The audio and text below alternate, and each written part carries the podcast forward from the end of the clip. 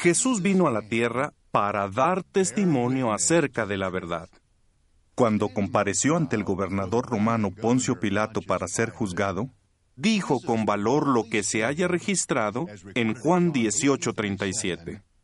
Para esto he venido al mundo, para dar testimonio acerca de la verdad. Todo el que está de parte de la verdad, escucha mi voz. El Hijo de Dios dedicó los tres años y medio de su ministerio a enseñarle a la gente la verdad acerca de Jehová y lo que Él se propone hacer en favor de la humanidad. Quienes estaban de parte de la verdad reaccionaron bien y quisieron aprender más. Pero otros no hicieron caso a las buenas nuevas, demostrando así que eran enemigos de la verdad.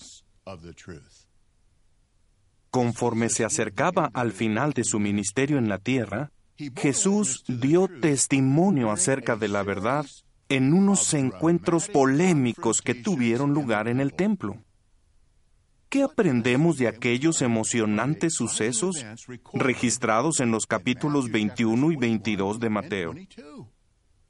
Como veremos, estos dos capítulos destacan la valentía de Jesús, su destreza como maestro y su perseverancia para dar a conocer la verdad. Analizar estos relatos nos ayudará a ver cómo podemos desplegar las magníficas cualidades de Jesús. Comenzaremos por el capítulo 21 de Mateo. Los versículos 12 a 14 describen la ocasión en la que Jesús echó fuera del templo a los que estaban vendiendo y comprando animales y volcó las mesas de los que cambiaban dinero. Esto sucedió el 10 de Nisan del año 33. E. Al día siguiente, los sacerdotes principales cuestionaron abiertamente el derecho de Jesús a dañarles el negocio. ¿Cómo reaccionaría Jesús? Veámoslo leyendo a partir del versículo 23.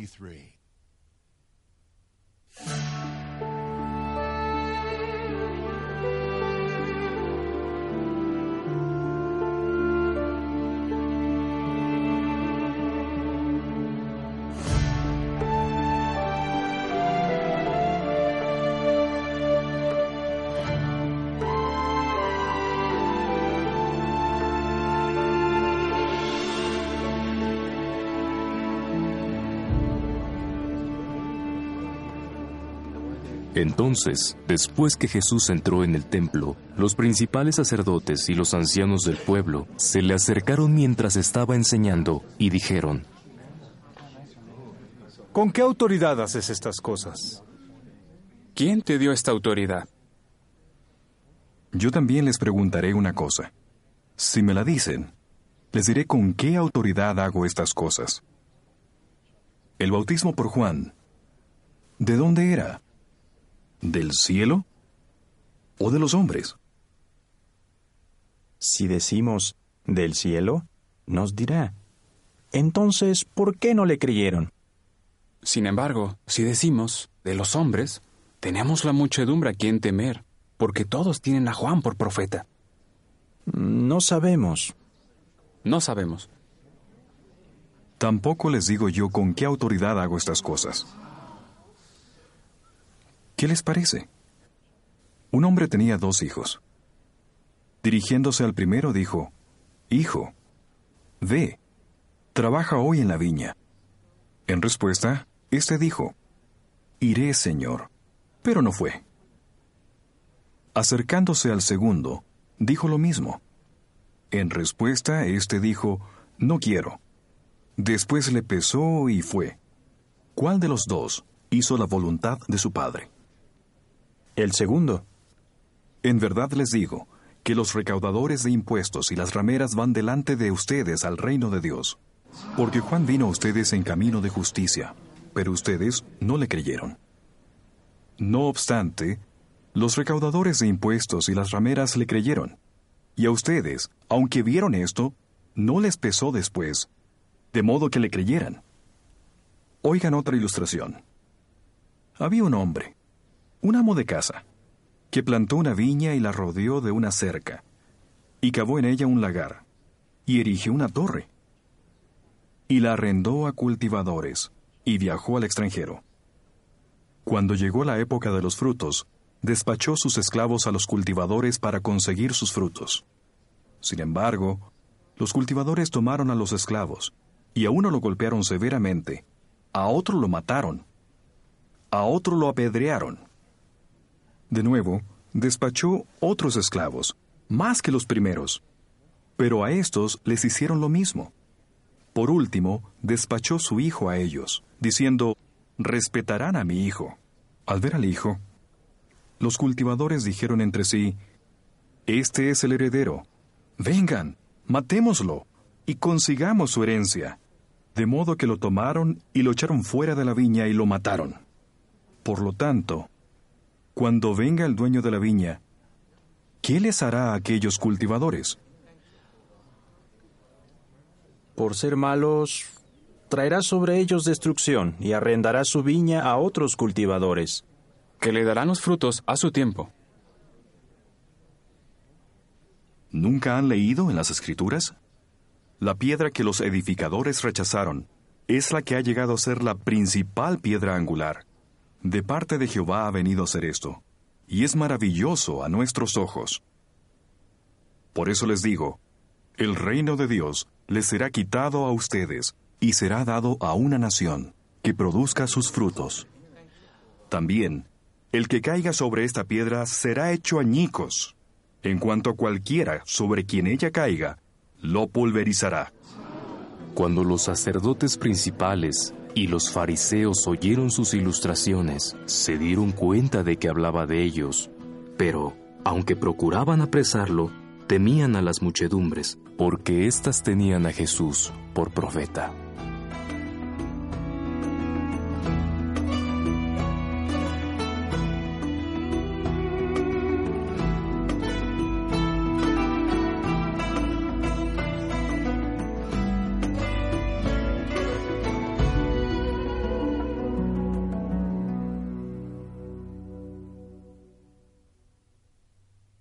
Los sacerdotes principales y los ancianos demostraron una gran falta de respeto por Jehová, su templo y su palabra inspirada al desafiar a Jesús con las palabras registradas en el versículo 23. ¿Con qué autoridad haces estas cosas? ¿Y quién te dio esta autoridad?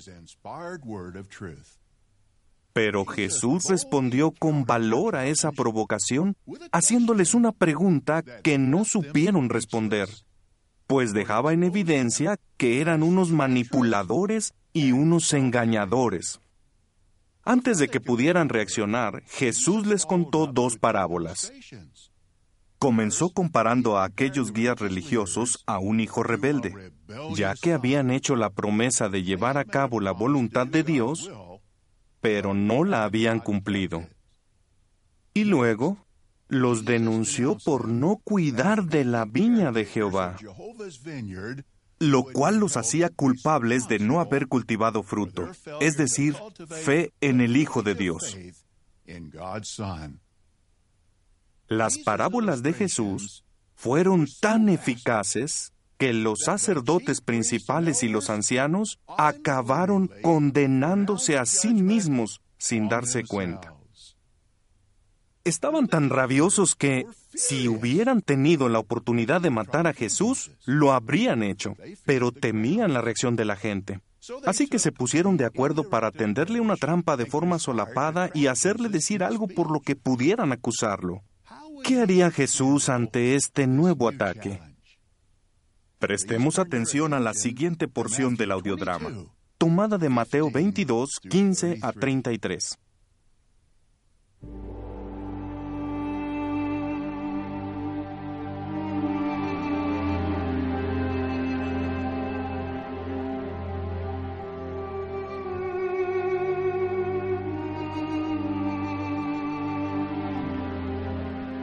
Entonces los fariseos siguieron su camino y entraron en consejo a fin de entramparlo en su habla.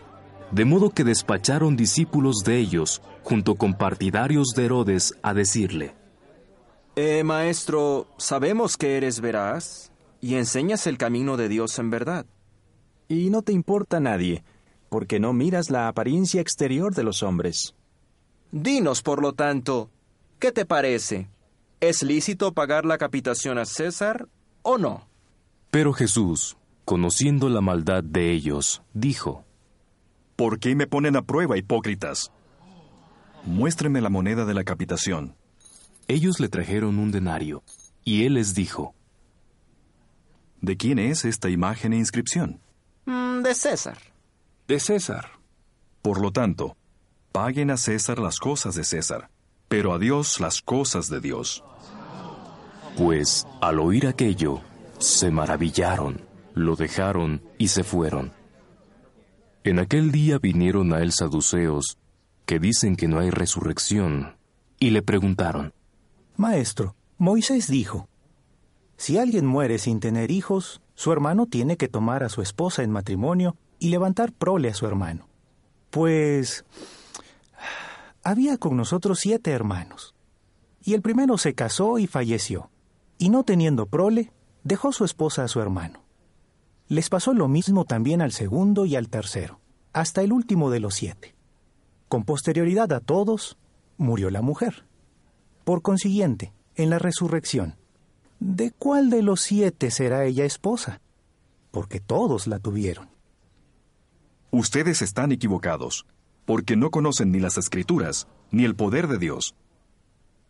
Porque en la resurrección ni se casan los hombres, ni se dan en matrimonio las mujeres, sino que son como los ángeles en el cielo. Respecto a la resurrección de los muertos, ¿no leyeron lo que les habló Dios al decir, Yo soy el Dios de Abraham, y el Dios de Isaac, y el Dios de Jacob? Él es el Dios, no de los muertos, sino de los vivos. Al oír aquello, las muchedumbres quedaron atónitas por su enseñanza.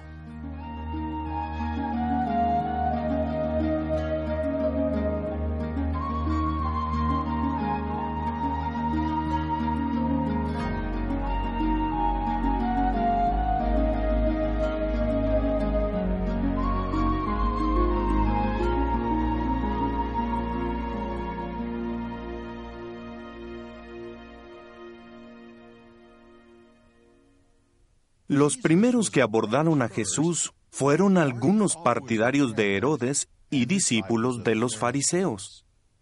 Aunque estos dos grupos tenían ideas políticas y sociales opuestas, los unía un odio profundo hacia Jesús. Aquellos hombres se dirigieron al maestro con palabras halagadoras antes de hacerle esta pregunta malintencionada. ¿Es lícito pagar el impuesto de la capitación a César o no? Si Jesús les hubiera dicho que sí, muchos de los que estaban presentes se habrían enfurecido, ya que habrían pensado que estaba aprobando las injusticias que sufrían a manos de los romanos. Por otro lado, si les hubiera dicho que no, podría haber incitado una revuelta, con lo que habría sido arrestado inmediatamente por sedición. Pero Jesús no cayó en la trampa. Más bien, les pidió que le trajeran una moneda y con ella les dio una respuesta que los dejó atónitos. A continuación, vinieron los saduceos. Con la intención de desacreditar a Jesús, le plantearon una situación que, según ellos, demostraría que creer en la resurrección era una tontería. En respuesta, Jesús usó una argumentación aplastante para destacar puntos de las escrituras que los saduceos, al parecer, nunca antes habían tenido en cuenta. Ellos afirmaban que creían en las palabras de Jehová halladas en Éxodo 3.6. Yo soy el Dios de Abraham, el Dios de Isaac y el Dios de Jacob. Cuando Jehová las pronunció, Abraham, Isaac y Jacob ya habían muerto. Aún así, Jehová dijo, yo soy su Dios, no, yo fui su Dios. Aquellos patriarcas llevaban mucho tiempo muertos, pero el que Jehová hablara de ellos como si estuvieran vivos indicaba que su intención de resucitar a sus siervos fieles se realizará sin falta. Jesús también les explicó a los saduceos que en la resurrección ni se casan los hombres ni se dan en matrimonio las mujeres, sino que son como los ángeles en el cielo. Tal vez Jesús estaba aprovechando esa oportunidad para enseñarles a sus discípulos fieles algo sobre la resurrección celestial, ya que sabía que en el futuro ellos recibirían esa clase de resurrección. Qué admirada se quedó la gente. Jesús les enseñaba las escrituras con mucha autoridad. Por último, los fariseos y saduceos se unieron para poner de nuevo a prueba a Jesús y desacreditarlo. Uno de los escribas, versado en la ley, presentó una pregunta aparentemente sencilla, pero que iba con doble intención. ¿Cuál es el mandamiento más grande de la ley? Ese era un tema candente en tiempos de Jesús. ¿Qué respondería el maestro? ¿Caería en la trampa? Escuchemos la grabación de Mateo 22, 34 a 46 y veamos qué podemos aprender de la respuesta de Jesús.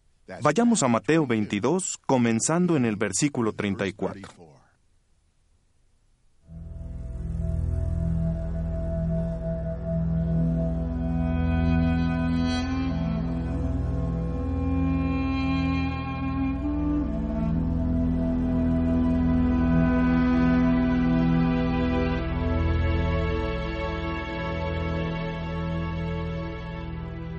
Los fariseos, después de oír que había hecho callar a los saduceos, se juntaron en un grupo, y uno de ellos, versado en la ley, preguntó para probarlo. Maestro, ¿cuál es el mandamiento más grande de la ley? Tienes que amar a Jehová tu Dios con todo tu corazón, y con toda tu alma, y con toda tu mente. Este es el más grande y el primer mandamiento. El segundo, semejante a él, es este. Tienes que amar a tu prójimo como a ti mismo. De estos dos mandamientos penden toda la ley y los profetas. Luego, mientras estaban reunidos los fariseos, Jesús les preguntó, ¿Qué les parece del Cristo? ¿De quién es hijo? De David. Entonces, ¿Cómo es que David, por inspiración, lo llama Señor, diciendo, Jehová dijo a mi Señor, siéntate a mi diestra, hasta que ponga a tus enemigos debajo de tus pies? Por lo tanto, si David lo llama Señor, ¿cómo es él su hijo? Y nadie podía decir una palabra en respuesta a él, ni se atrevió nadie desde aquel día a interrogarle ya más.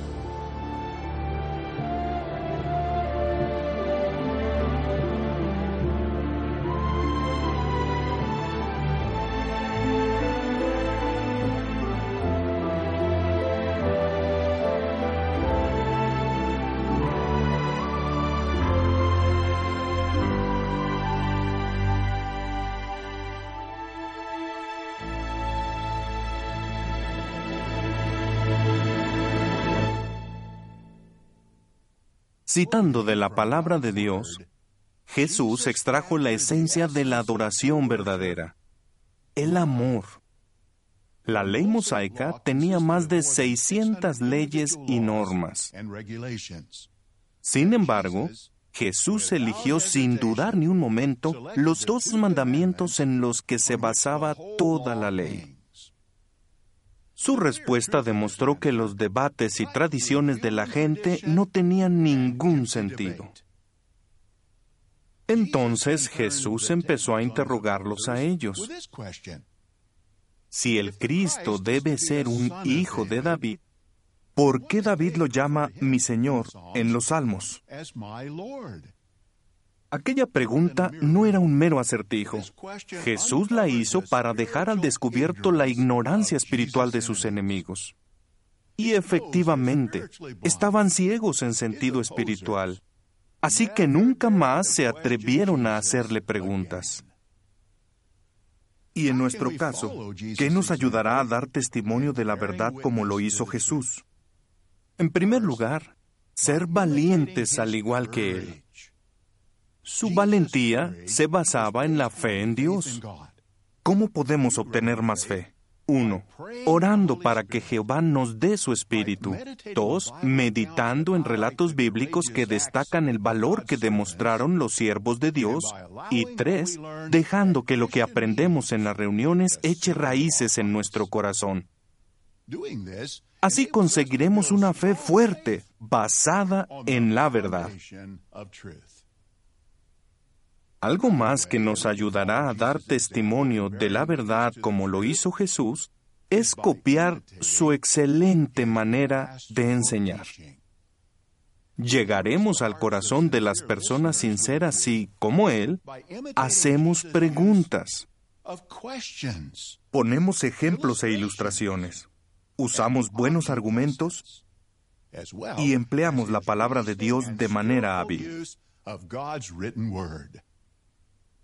Por último, estaremos siguiendo los pasos de Jesús si somos diligentes al dar testimonio. Sigamos predicando y enseñando las buenas noticias de la Biblia sin rendirnos. Quienes no aceptan la verdad ahora, tal vez lo hagan más adelante. El relato inspirado de Hechos de los Apóstoles deja constancia de que con el tiempo miles de judíos, entre ellos algunos que habían sido fariseos y una gran muchedumbre de sacerdotes, empezaron a prestar atención al mensaje que había predicado Jesús. Aquellas personas adquirieron conocimiento, se arrepintieron y ganaron la aprobación de Jehová. Así que, queridos hermanos, sea que enfrentemos ataques directos o indirectos, resolvámonos a dar testimonio de la verdad como lo hizo Jesús.